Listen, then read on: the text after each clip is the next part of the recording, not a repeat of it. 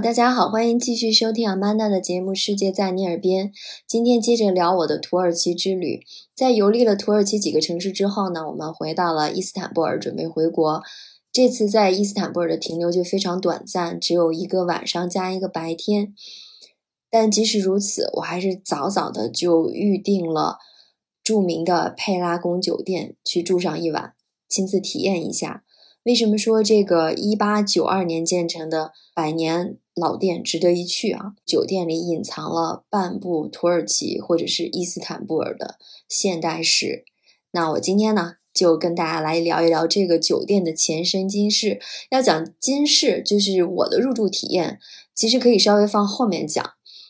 因为毕竟大家现在去住这个酒店，除了建筑一犹在，对于这个酒店真正经历过什么，有什么样的名人、重要的事情在这里发生，你没有特别深切的感知。但是如果你去多看一些相关的历史事件的故事书籍，可能会加深你的印象。那我其实就是被一本书所感染到了，今天我也推荐给大家。这本书的名字就叫《佩拉宫的午夜：现代伊斯坦布尔的诞生》。这个作者是美国的一个大学教授，叫 Charles King。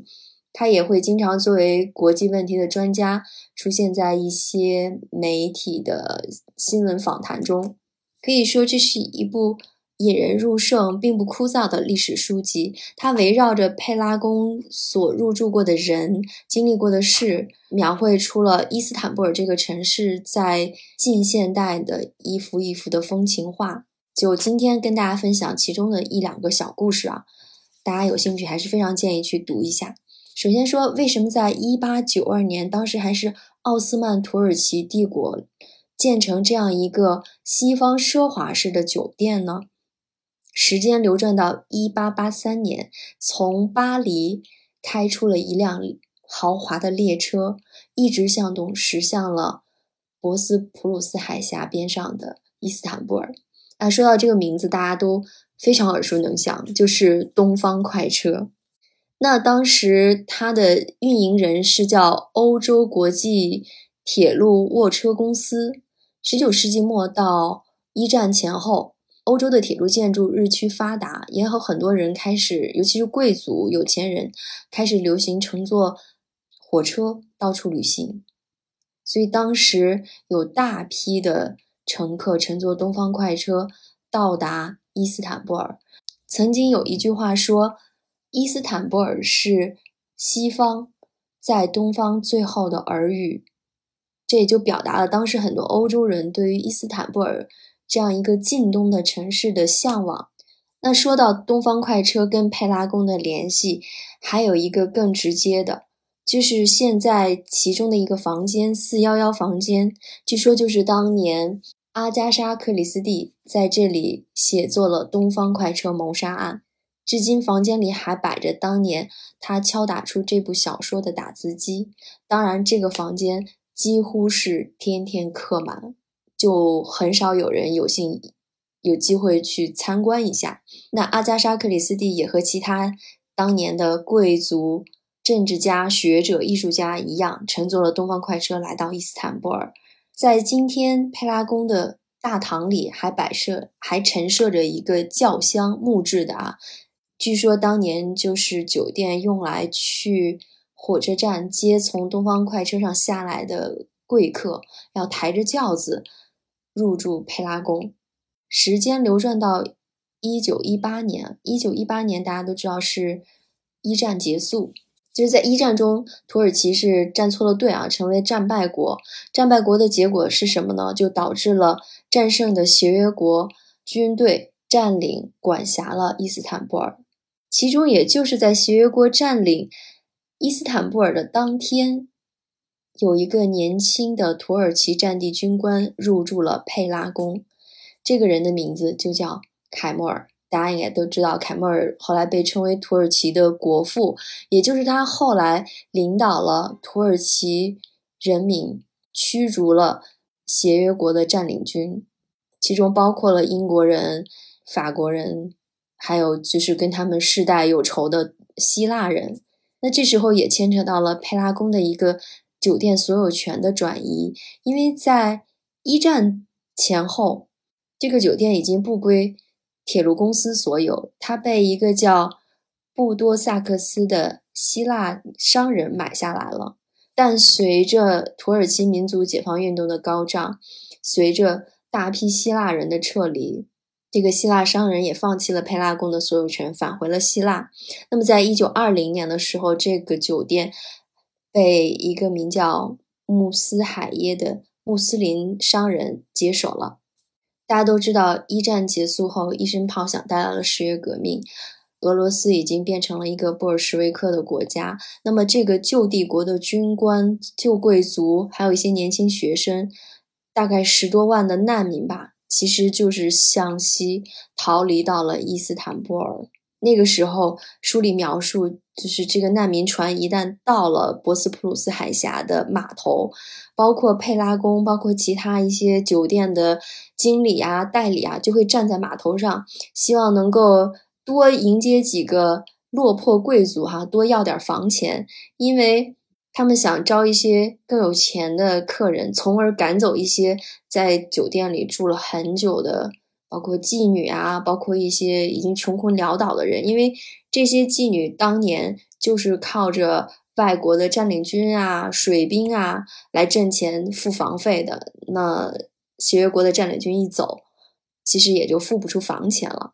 虽然有一些有钱的俄罗斯贵族到了伊斯坦布尔，但大批的难民处境还是很艰难的。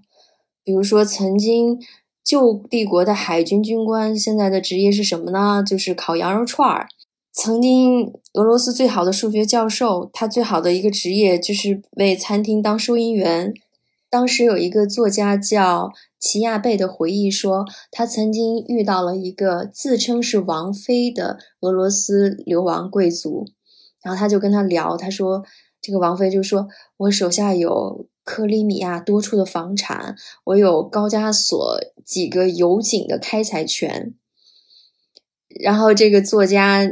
齐亚贝就不得不告诉他说：“哎，现在俄罗斯已经这些都被收归国有了，已经不是你的了。这些所有权徒有虚名。”然后这个贵妇啊，自称王妃的贵妇又想了想说：“那我还有在俄罗斯境内私藏私藏的一些珠宝，你要不要可以出手？”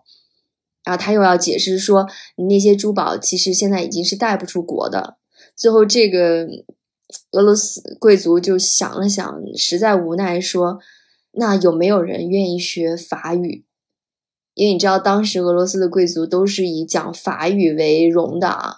所以后来这个作家想了想，说：“我夫人好像正准备学法语，你可以联系她。”于是，这个落魄的王妃最后在伊斯坦布尔找到的工作，也就是教人家讲法语。那大批滞留在伊斯坦布尔的俄罗斯人，最后去向如何呢？这时候又要讲到在。佩拉宫居住的一个美国人，他起到了重要的作用。就当时在佩拉宫的大堂里面，会挤满了形形色色的俄罗斯人。比如有一些俄罗斯的艺术家，就是想找到这个美国人，让他说服一些基金会来赞助自己的艺术。还有一些落魄的贵族要找到他说，帮自己联系到某些人，哈，就是各种有求于他。这个。美国人的名字叫什么呢？叫托马斯·惠特莫尔。他的身份是什么？他曾经在一战期间参加了红十字会。那么，在一九一四年，他组织成立了一个叫俄罗斯流亡青年教育委员会，目的就是帮助大量流亡到伊斯坦布尔的俄罗斯年轻人找到他们未来的出路。他就在佩拉宫附近的一个公园草地上搭起了一个。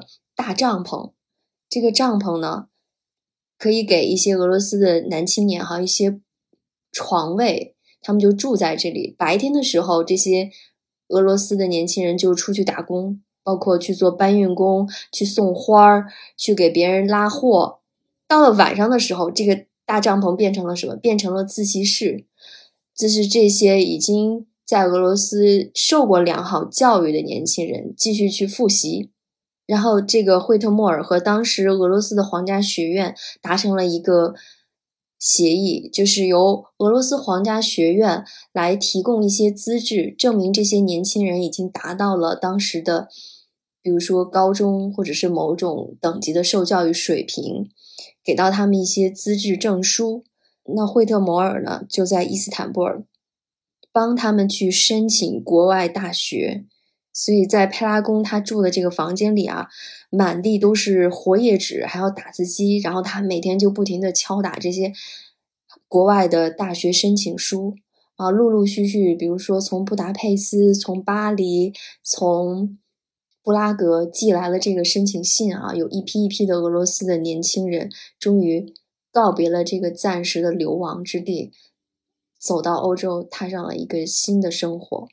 那么一战之后有过相对稳定和繁荣的一个阶段，可以看到《佩拉宫的午夜》这本书的首页就有一张地图啊，地图画的是一九三五年的佩拉宫周边。你可以看到当时佩拉宫酒店的左邻右舍是谁呢？左边是美国领事馆，再往右边走一点是是英国领事馆。然后还有当年一战以后流行起来时髦的电影院啊、酒吧呀，都遍布在其中。然后在佩拉大街的右手边是意大利领事馆、苏联领事馆、瑞典领事馆、德国学校、苏格兰酒吧。话说时间太平到了一九三九年，在一九三九年的春天呢，有一个德国游客。入住了佩拉宫酒店，并且去参观了我们上次讲到著名的圣索菲亚大教堂。这个德国游客是谁？这个名字大家也都知道，戈培尔，就是之后纳粹希特勒的宣传部长。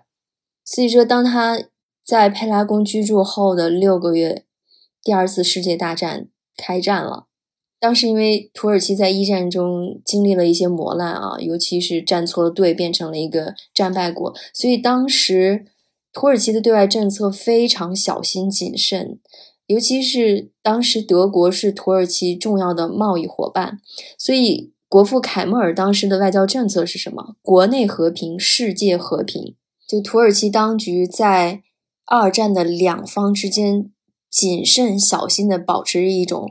平衡的外交政策，伊斯坦布尔所处的这个位置，让它成为了东西方各路人交汇的一个场所。所以当时有一个美国官员的回忆录里就写到：哈，如果在佩拉区的大酒店窗口往外扔一块石头，就很有可能打到一个特工。话说到了一九四一年的三月，当时出现了一个什么事情呢？就是。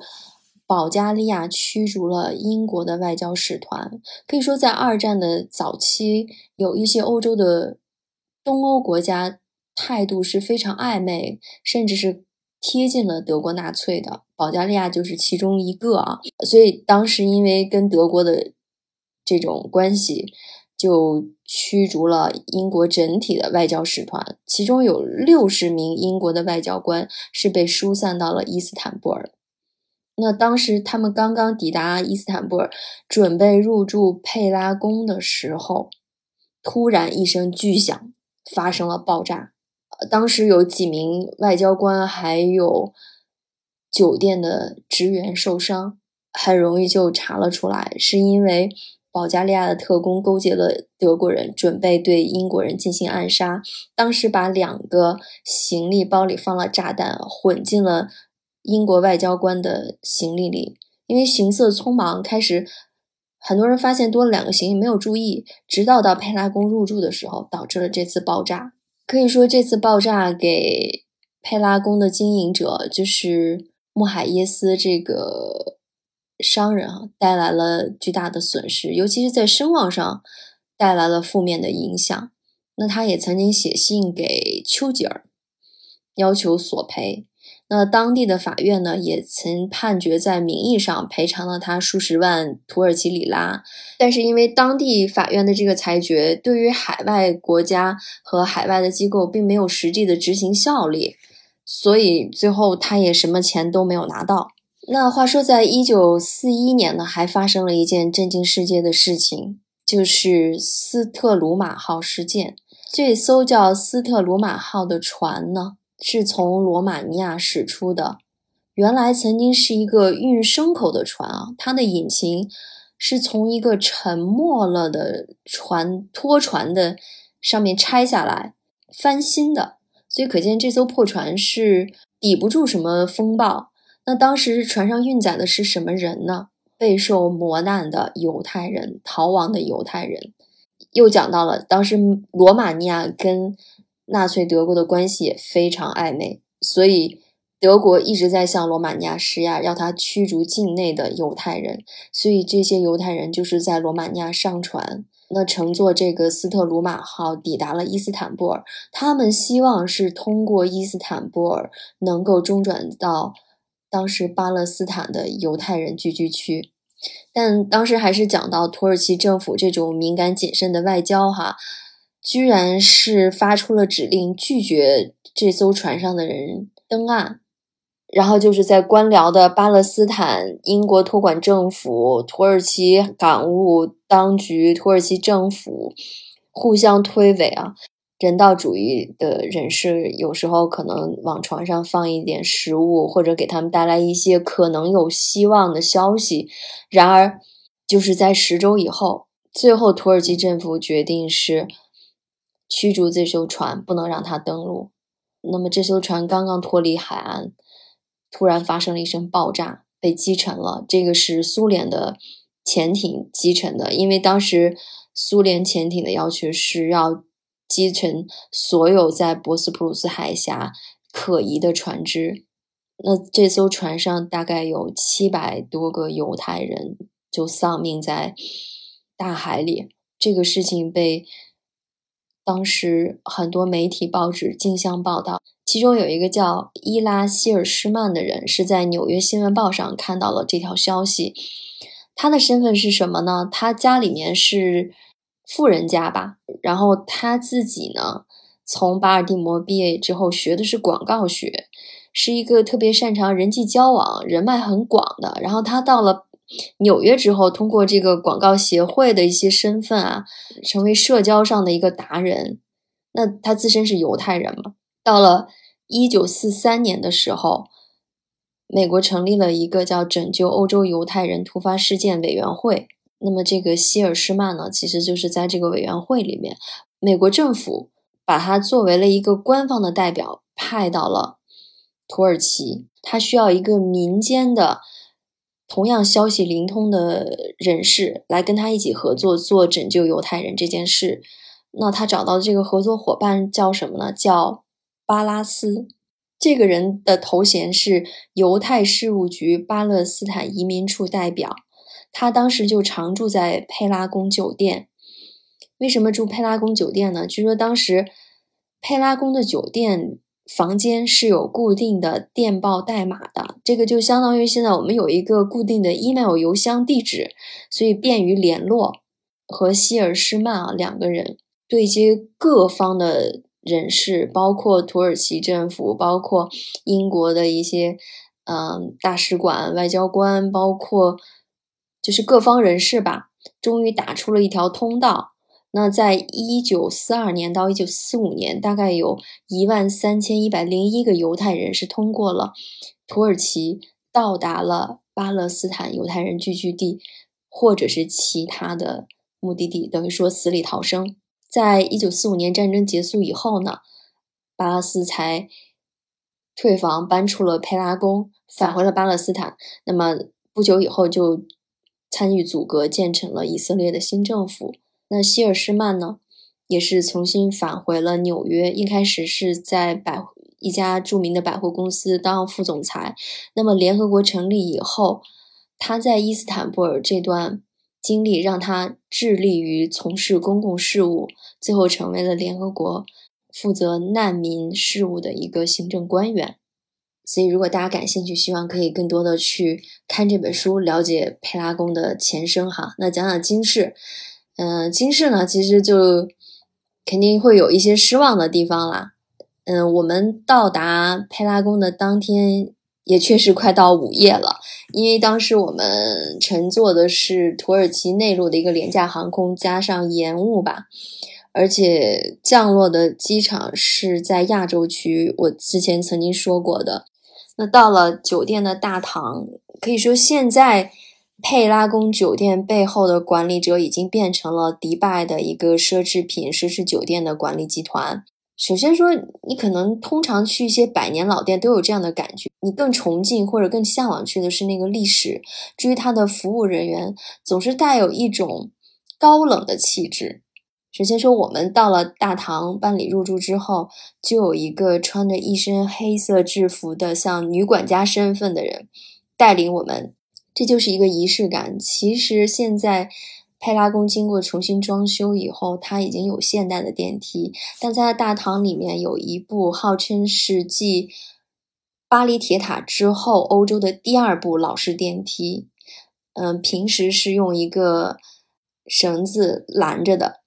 那有客人入住以后，就由这个女管家带领你到前面，给你做一个简单的介绍，就仪式感的一样拉开门，坐着这个。欧洲老式电梯像鸟笼一样的啊，就是到达你的房间。那这个女管家呢，就是带有那种高冷的气质，没有什么笑容。呃，让我就回想起来很早一部小说里那个叫《蝴蝶梦》吧，里面的那个女管家的风格。话说回来，我觉得这个奢华酒店的工作人员哈，也不是所有人都很差，或者甚至我感觉。男士要比女士更好一点。那到了第二天，因为我听说酒店里还有一个博物馆，其实并没有那么大，只是一个纪念室吧。我就问什么时候开放，他们好像并不是每天都打开，只有客人要求的时候你可以去看。那找了半天，找来了一个女的啊，也是长得比昨天晚上入住的那个。服务生更年轻好看一点吧，但同样是高冷的，不带笑容，拿了一把钥匙带我们去了。我感觉他很不情愿，好像这给他多加了一个额外的工作。进去以后，他就指着一个大衣还是一个屏风讲解了一下，不超过一分钟，然后接着意思就是你们自己看吧。当时又来了一个男士，我感觉他像日本人，然后他就。